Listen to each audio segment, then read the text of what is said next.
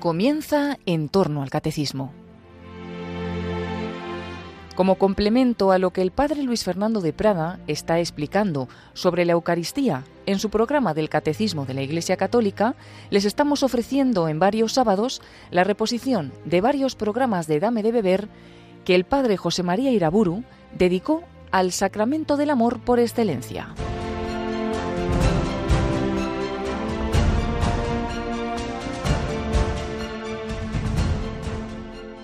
En el nombre del Padre, del Hijo y del Espíritu Santo. La conferencia anterior la terminábamos con las últimas palabras de la plegaria eucarística. Por Cristo, con Él y en Él, a ti, Dios Padre Omnipotente, en la unidad del Espíritu Santo, todo honor y toda gloria por los siglos de los siglos.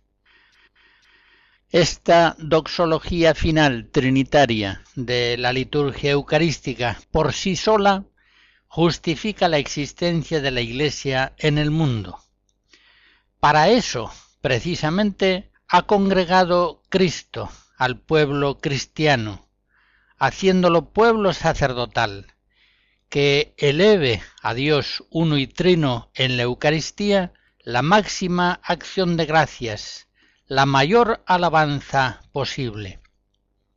El apóstol Pedro, en su primera carta capítulo 2, nos dice que los cristianos somos linaje escogido, sacerdocio real, nación santa, pueblo que ha sido adquirido para pregonar el poder del que os llamó de las tinieblas a su luz admirable.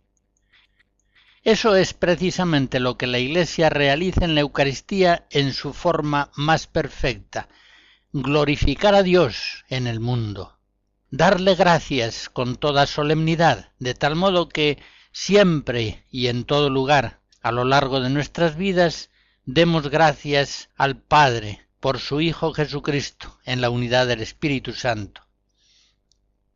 Después de esa doxología trinitaria solemnísima con la que se cierra la plegaria eucarística, comienza el rito de la comunión.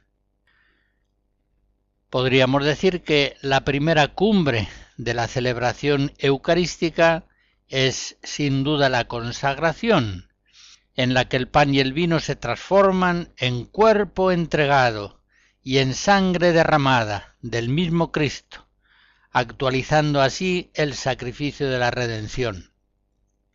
Pues bien, la segunda cumbre, ciertamente, de la Eucaristía es la comunión, en la que la Iglesia obedece el mandato de Cristo en su última cena, Tomad y comed mi cuerpo, tomad y bebed mi sangre, y entrega a los fieles el pan vivo bajado del cielo, antes de unirnos todos en la comunión eucarística recibiendo un mismo pan, un mismo cáliz.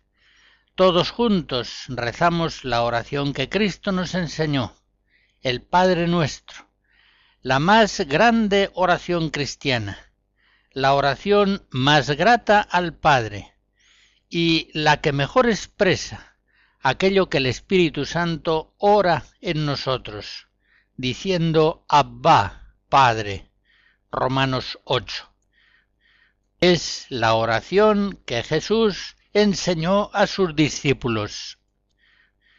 Por eso en la misa la oración dominical culmina, en cierto modo, la gran plegaria eucarística y al mismo tiempo inicia el rito de la comunión.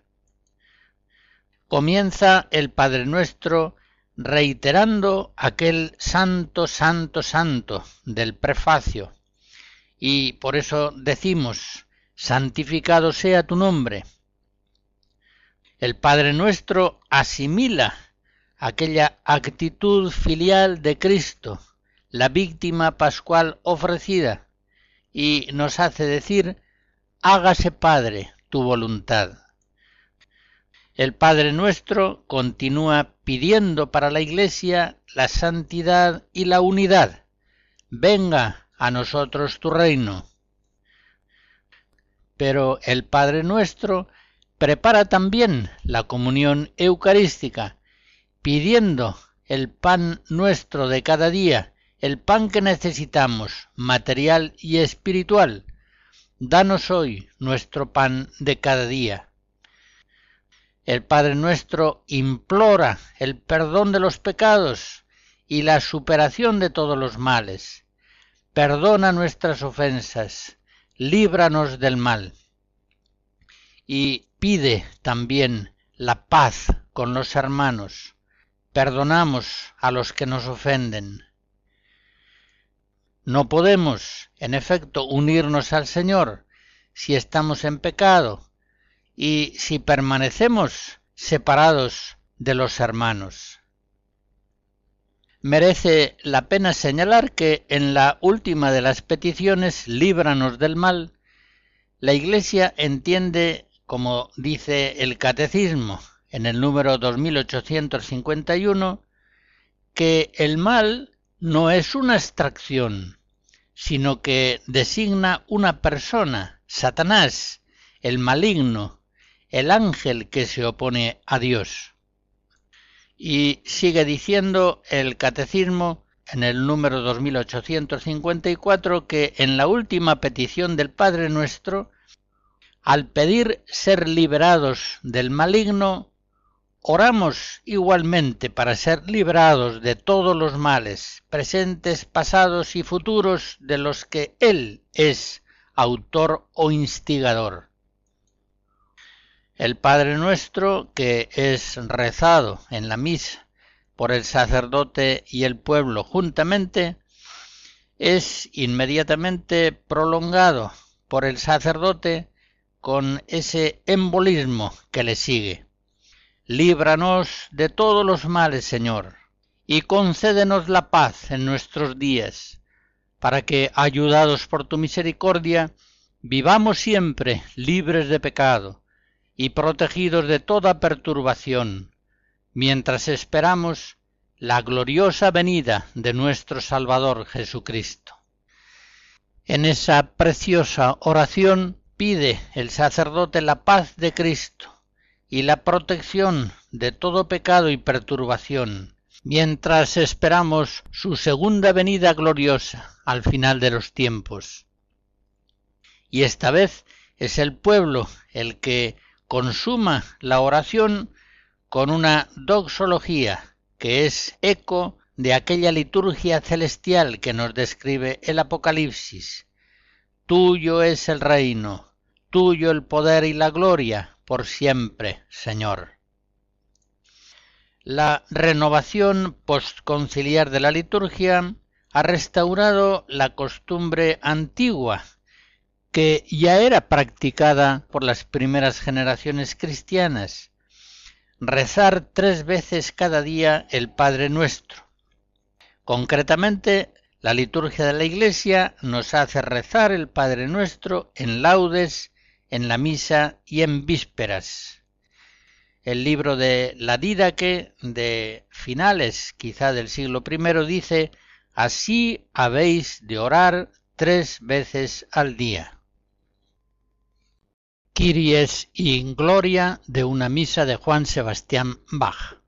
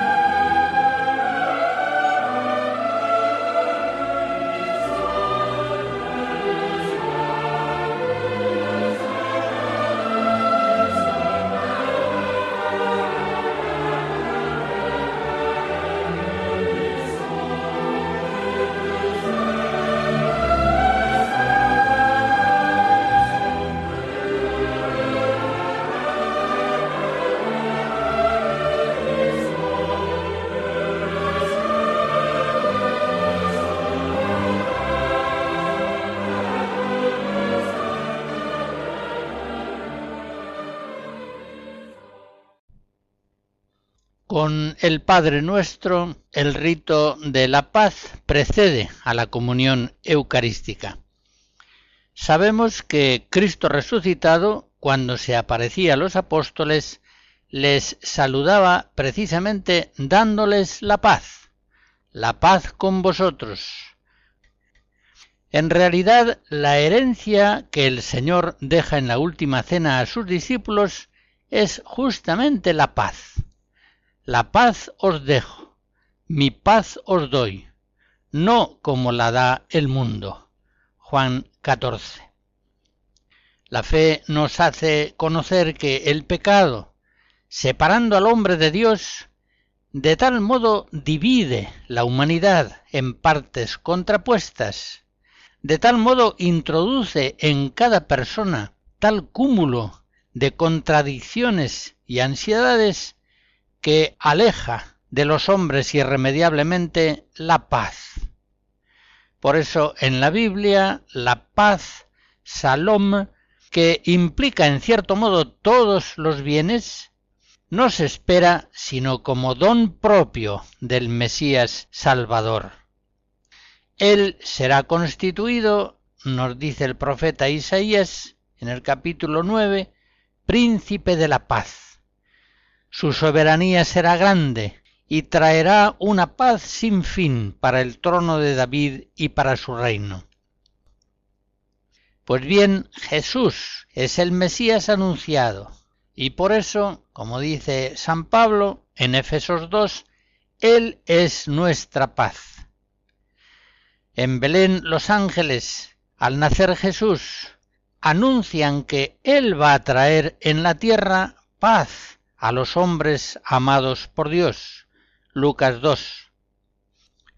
Como dice San Pablo en Colosenses 2, en la plenitud de los tiempos en Cristo quiso Dios reconciliar por él consigo, pacificando por la sangre de su cruz todas las cosas, así las de la tierra como las del cielo la fe nos muestra a Jesucristo como fuente única de la verdadera paz. Es Él quien, quitando el pecado del mundo y comunicándonos su espíritu, es el único que puede darnos la paz verdadera, aquella que es fruto del espíritu y de la justificación por la gracia.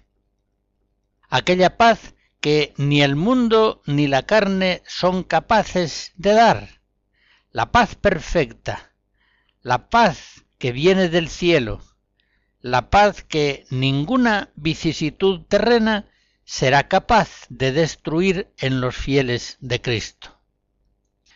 Todo esto nos hace entender que el rito de la paz previo a la comunión es un gran momento de la Eucaristía el ósculo de la paz ya se daba fraternalmente en la Eucaristía en los siglos segundo y tercero.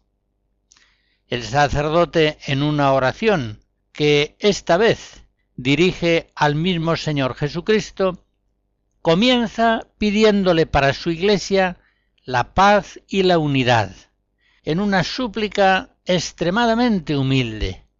No tengas en cuenta nuestros pecados, sino la fe de tu iglesia y a continuación el sacerdote, representando al mismo Cristo resucitado, dice a los discípulos reunidos en el cenáculo de la misa, la paz del Señor esté siempre con vosotros. Y ya que la comunión está próxima y no podemos unirnos a Cristo si permanecemos separados de nuestros hermanos, el sacerdote añade enseguida, Daos fraternalmente la paz. Pensemos que la asidua participación en la misa va haciendo de los cristianos hombres de paz, pues es en la Eucaristía donde reciben una y otra vez la paz de Cristo, aquella paz que el mundo no puede dar. Y por eso mismo los cristianos son cada vez más capaces de comunicar a sus hermanos aquella paz que han recibido de Dios. Cumplen así la bienaventuranza que anuncia Jesús, Mateo 5. Bienaventurados los que trabajan por la paz, porque ellos serán llamados hijos de Dios. El rito de la paz va seguido de la fracción del pan. Partir el pan en la mesa era un gesto tradicional que correspondía al padre de familia. Es un gesto propio de Cristo y lo realiza varias veces estando con sus discípulos. Recordemos varias escenas, por ejemplo, al multiplicar los panes, en la última cena, cuando se reúne en la mesa con los discípulos de Maús, ya resucitado en encuentros con sus discípulos. En todas estas ocasiones se nos dice que Jesús tomó el pan, lo bendijo, lo partió y lo dio a los discípulos. Por eso la antigüedad cristiana, viendo en esta acción un símbolo profundo, dio con frecuencia a toda la Eucaristía el nombre de fracción del pan. Y la liturgia ha conservado siempre este rito, en el cual el sacerdote parte el pan ya consagrado y antes de dejar caer en el cáliz una partícula de ese pan, dice, el cuerpo y la sangre de nuestro Señor Jesucristo, unidos en este cáliz, sean para nosotros alimento de vida eterna. En todo caso, la fracción del pan que se distribuye entre los fieles es una acción que está vinculada en su significación profunda a aquellas palabras de San Pablo en 1 Corintios 10.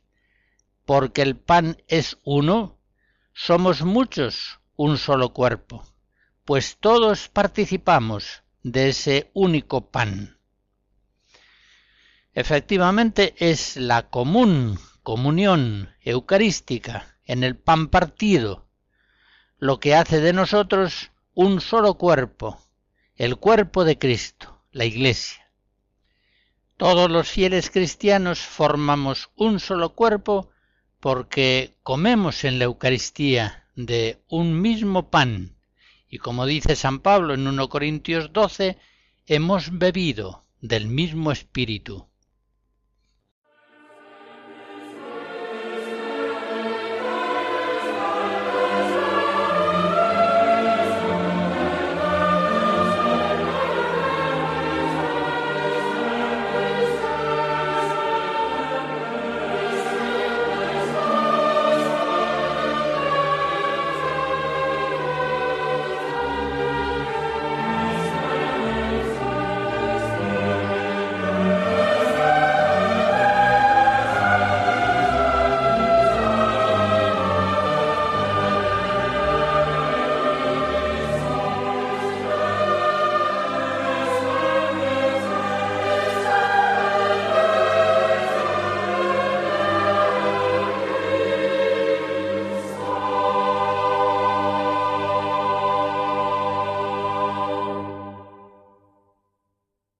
Antiguamente, cuando todavía no se usaban en la Eucaristía hostias pequeñas, la fracción del pan duraba un cierto tiempo.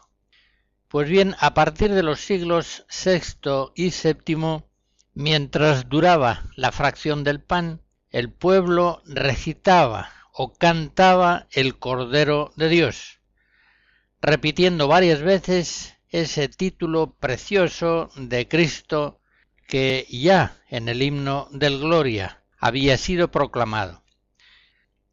A la luz de la fe, Jesucristo se nos manifiesta como Cordero de Dios. Así lo presenta Juan Bautista al pueblo, como víctima inmolada en sacrificio para la salvación del mundo.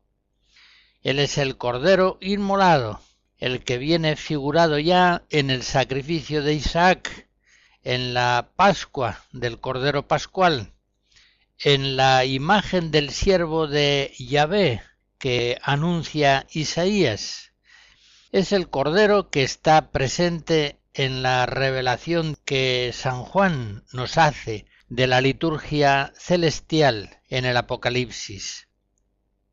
La misa, por tanto, es la cena pascual del Cordero Inmolado, nuestro Señor Jesucristo, y el rito de la fracción precede, lógicamente, al rito de la comunión.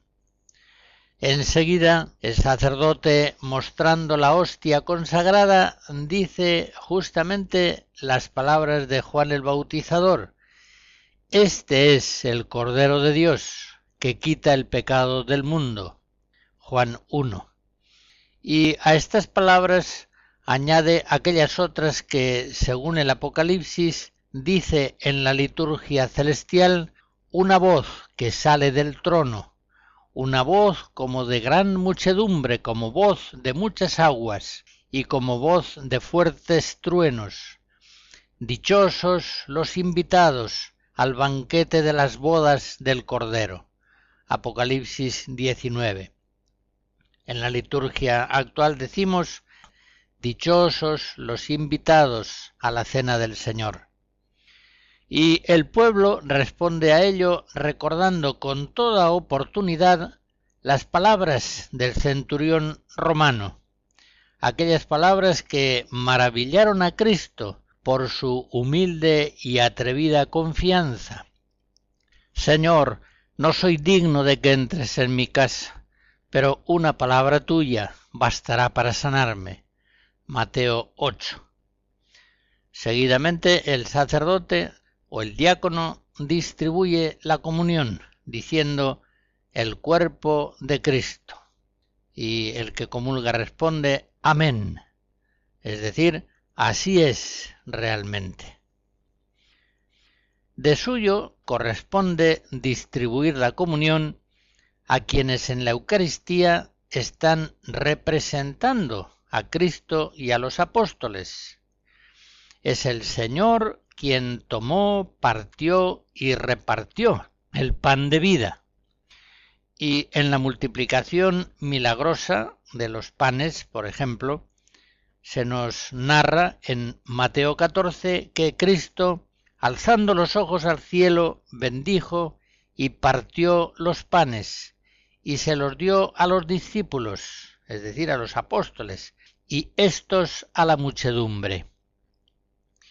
De ahí la tradición universal, unánime de la Iglesia, de que sean los ministros sagrados y cuando sea preciso laicos autorizados para ello, quienes distribuyan la comunión eucarística.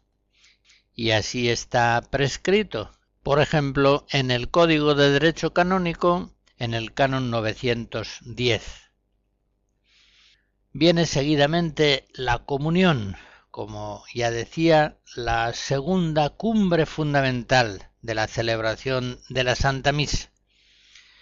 La comunión sacramental es el encuentro espiritual más amoroso y profundo, más cierto y santificante que podemos tener con Cristo en este mundo. Es una unión inefable, espiritual, con el Cristo glorioso.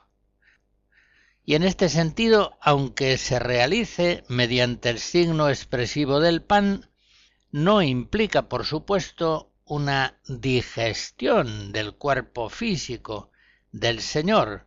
Esta sería aquella interpretación herética que recibió el nombre de cafarnaítica. En todo caso, es notable la gran sobriedad con que la tradición patrística e incluso los escritos de los santos tratan de este acto santísimo de la comunión. Y es que se trata en el orden del amor y de la gracia de un misterio inefable, de algo que apenas es capaz de expresar el lenguaje humano comulgar el pan vivo bajado del cielo, el cuerpo y la sangre de nuestro Salvador. Se entrega a Cristo en la comunión, efectivamente, como alimento, como pan vivo bajado del cielo, que va transformando en él a aquellos que le reciben. A estos, a los fieles que en la comunión le acogen con fe y con amor, les promete Cristo la inmortalidad, la abundancia de vida y la resurrección futura. Más aún, Cristo les asegura a los que comulgan una perfecta unión vital con Él. En Juan 6 leemos las palabras de Jesús, El que come mi carne y bebe mi sangre, permanece en mí y yo en él. Y así como yo vivo por mi Padre, así también el que me come vivirá por mí. Grandiosas, altísimas, formidables palabras. Los cristianos, comulgando el cuerpo victimal y glorioso de Cristo, se alimentan del pan de vida eterna, dado con tanto amor a ellos por el Padre Celestial participan profundamente así de la pasión y resurrección de Cristo. Reafirman en sí mismos la alianza de amor y mutua fidelidad que les une con Dios. Reciben en la comunión la medicina celestial del Padre, la única que puede sanarles de sus enfermedades espirituales, y ven en la comunión acrecentada en sus corazones la presencia y la acción del Espíritu Santo, el Espíritu de Jesús. Solo Dios, que por medio de la oración actualiza en nosotros la fe y el amor, puede darnos la gracia de una disposición idónea para comulgar santamente. Señor, yo no soy digno de que entres en mi casa pero una palabra tuya bastará para sanarme. Por eso la devoción privada ha creado muchas oraciones para antes de la comunión. Y la misma liturgia, en el ordinario de la misa, ofrece al sacerdote dos oraciones que proceden del repertorio medieval y que se dirigen al mismo Cristo. La primera de ellas dice Señor Jesucristo, Hijo de Dios vivo, que por voluntad del Padre, cooperando el Espíritu Santo, diste con tu muerte la vida al mundo. Líbrame, por la recepción de tu cuerpo y de tu sangre, de todas mis culpas y de todo mal. Concédeme cumplir siempre tus mandamientos, y jamás permitas que me separe de ti y la segunda oración optativa que ofrece el ordinario de la misa al sacerdote antes de la comunión dice Señor Jesucristo, la comunión de tu cuerpo y de tu sangre no sea para mí un motivo de juicio y condenación, sino que por tu piedad me aproveche para defensa del alma y del cuerpo y como remedio saludable.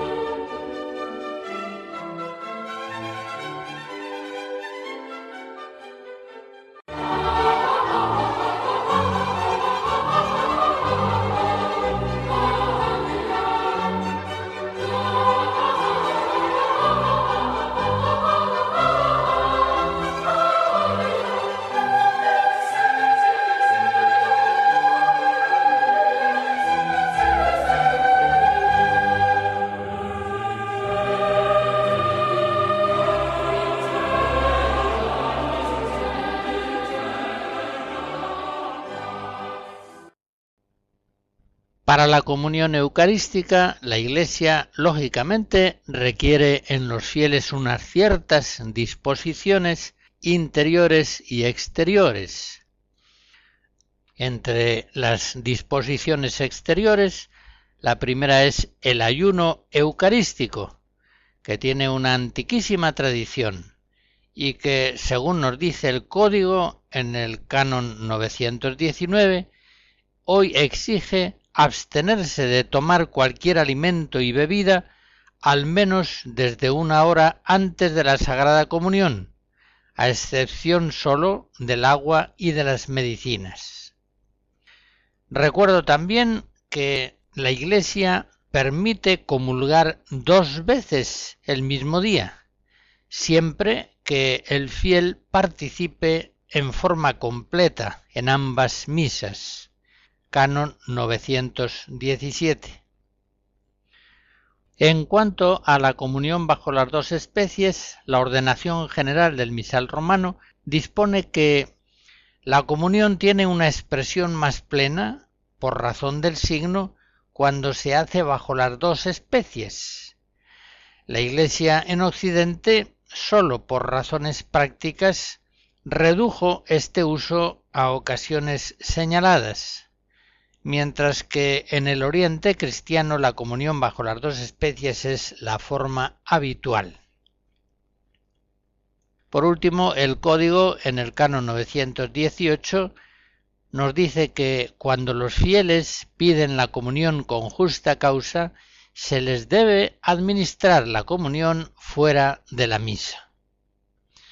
Pero vengamos a las disposiciones interiores para la comunión frecuente, que son evidentemente las más importantes. Recordemos que San Pablo en 1 Corintios 11 hablaba ya claramente sobre la posibilidad de comuniones indignas. Decía, quien come el pan y bebe el cáliz del Señor indignamente, será reo del cuerpo y de la sangre del Señor. Por tanto, examínese el hombre a sí mismo, y entonces coma del pan y beba del cáliz pues aquel que sin discernir come y bebe el cuerpo del Señor, se come y bebe su propia condenación. Por esto hay entre vosotros muchos flacos y débiles, y muchos muertos. Son palabras muy graves. El apóstol atribuye los peores males de la comunidad cristiana de Corintio a un uso abusivo de la comunión eucarística. Por eso debemos considerar el tema de la frecuencia y de la disposición espiritual que son convenientes para la comunión con todo cuidado y atención. En la antigüedad cristiana, en los siglos III y IV, hay ya numerosas huellas documentales que hacen pensar que la comunión diaria era algo normal. Se entiende en los cristianos más fervorosos. Los fieles cristianos, respondiendo sencillamente a la voluntad expresada por Cristo, tomad y comed, tomad y bebed, veían en la comunión sacramental el modo normal de consumar su participación en el sacrificio eucarístico. Solamente los catecúmenos o los pecadores que estaban sujetos a disciplina penitencial en la misa estaban excluidos de la comunión.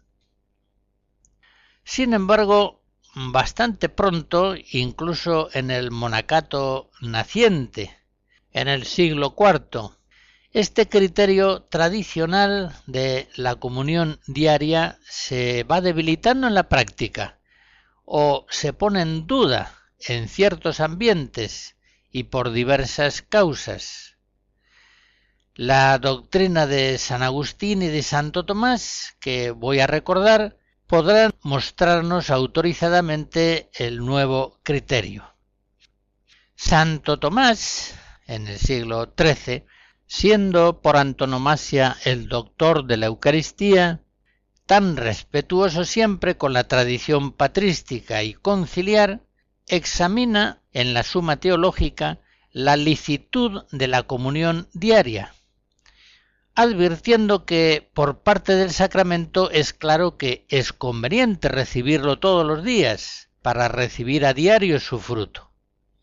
En cambio, hace la observación, por parte de quienes comulgan, no es conveniente a todos acercarse diariamente al sacramento, sino sólo las veces que se encuentren preparados para ello.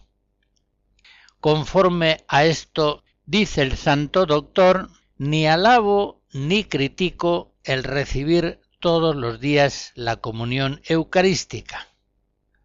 En ese mismo lugar de la suma, Santo Tomás precisa su pensamiento mejor cuando dice lo siguiente.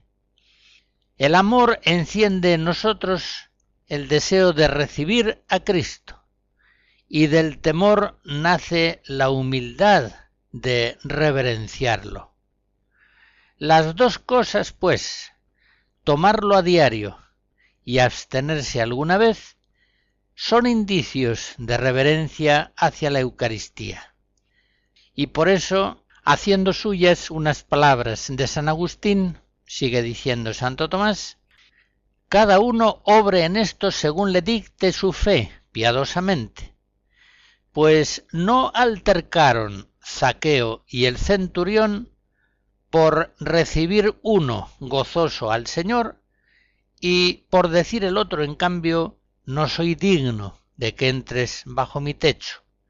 Los dos, Zaqueo y el centurión, glorificaron al Salvador, aunque no de una misma manera. Acabada esta cita de San Agustín, prosigue diciendo Santo Tomás, Con todo, el amor y la esperanza, a los que siempre nos invita la Escritura, son preferibles al temor. Por eso, al decir Pedro, Apártate de mí, Señor, que soy hombre pecador, Jesús le respondió, No temas. Como se ve, grandes doctores Santo Tomás, San Agustín, que representan autorizadamente la tradición mejor de la Iglesia, veían razones válidas tanto para la comunión frecuente como para demorar la comunión con objeto de prepararse espiritualmente mejor a ella. De hecho, durante muchos siglos prevaleció en la Iglesia, incluso en los ambientes más fervorosos, la comunión poco frecuente, sólo en algunas fiestas señaladas del año litúrgico, o a veces la comunión mensual o semanal, con el permiso del confesor. Y esta tendencia a demorar las comuniones se acentuó aún más hasta llegar a verdaderos errores por influjo del jansenismo. Por otra parte, Puede decirse sin duda que en amplias zonas de la Iglesia la confesión frecuente se estableció antes que la comunión frecuente.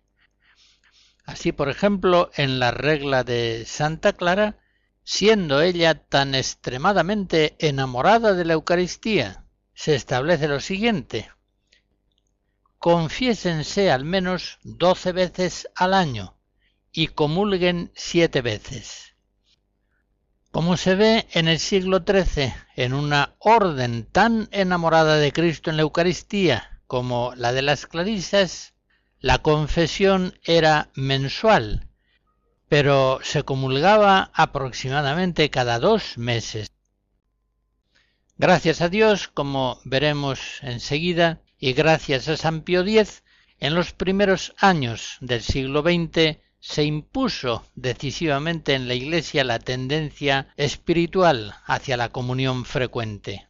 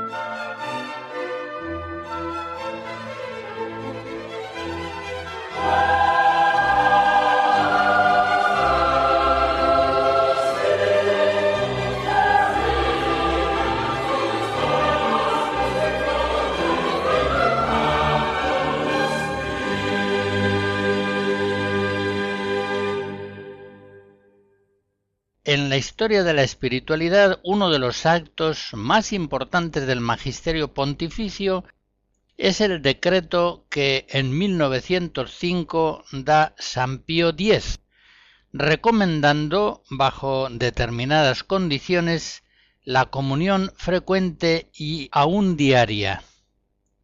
El efecto de esta decisión del sumo pontífice fue inmenso, porque rápidamente en toda la Iglesia católica aquellos fieles más fervorosos adoptaron la comunión frecuente y aún diaria.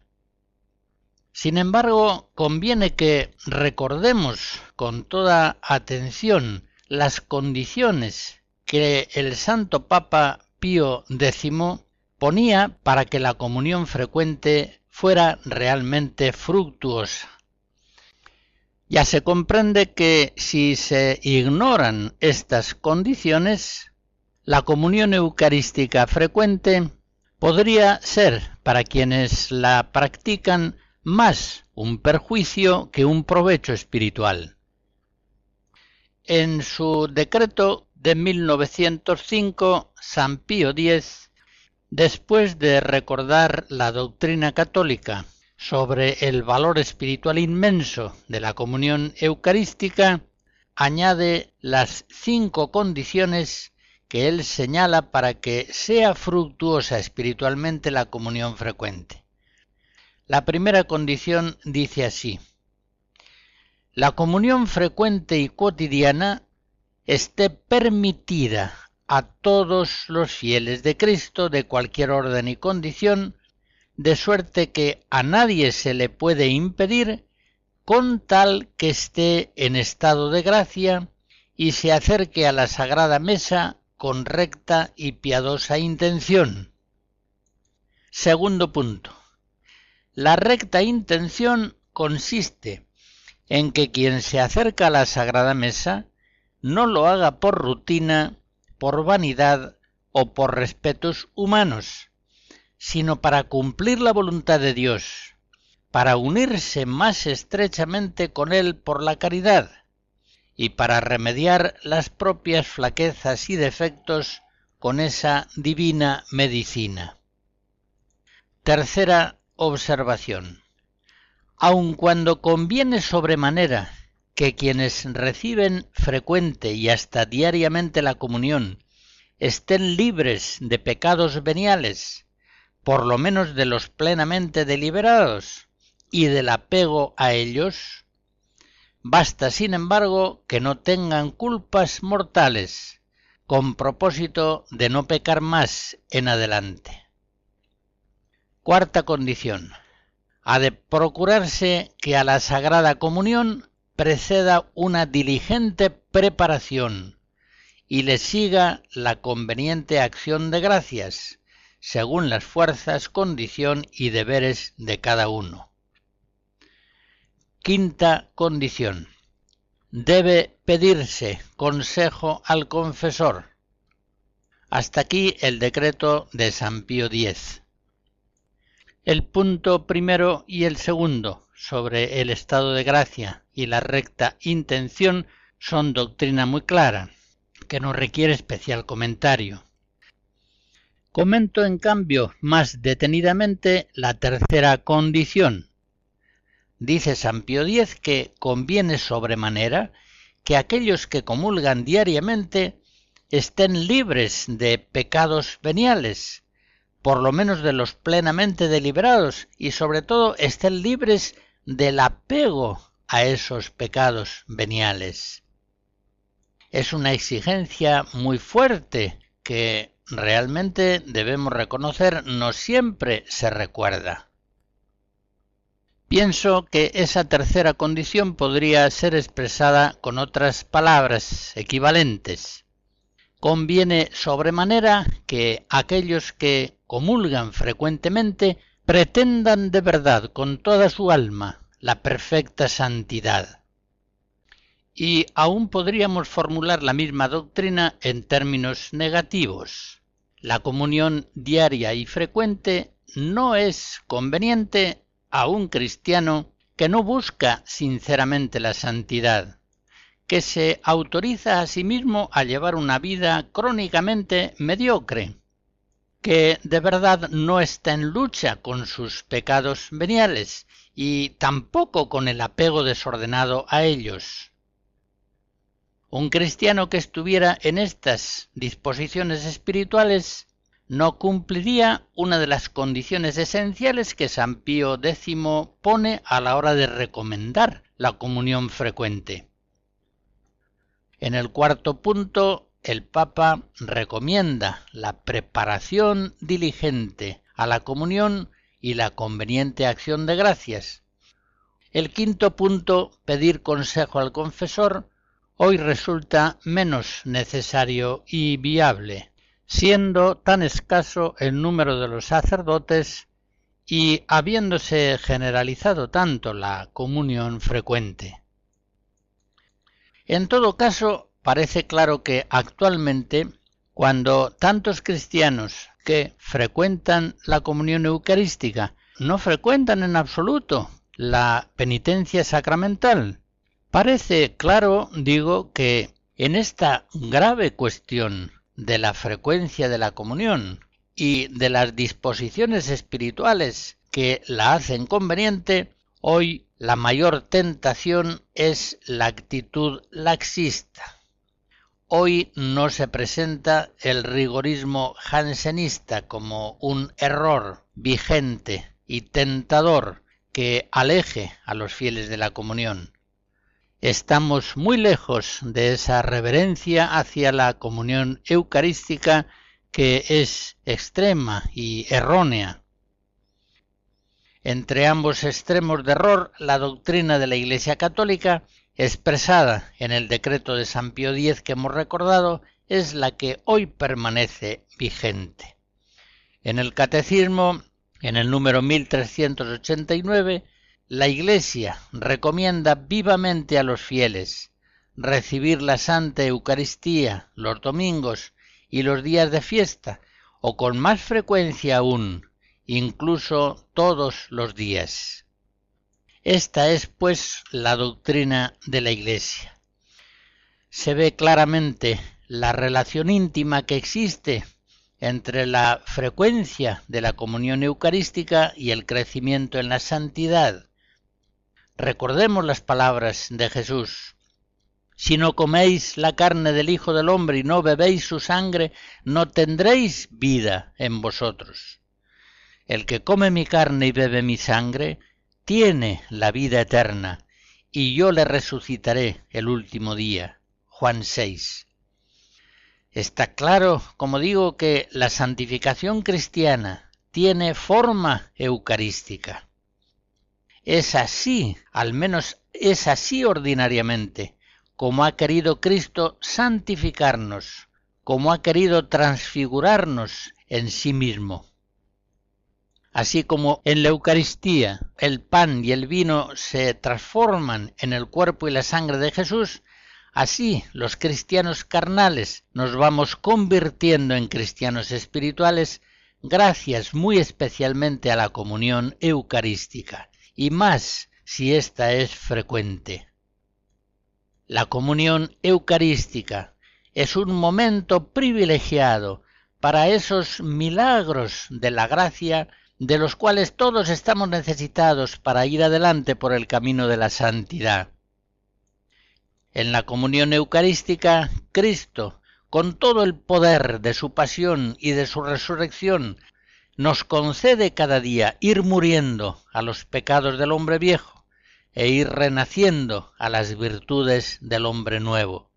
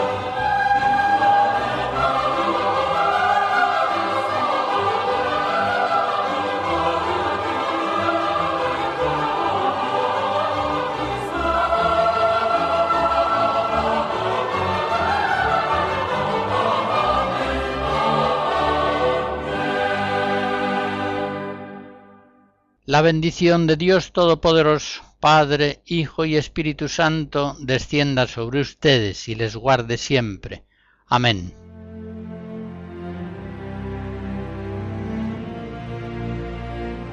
Finaliza en Radio María en torno al catecismo.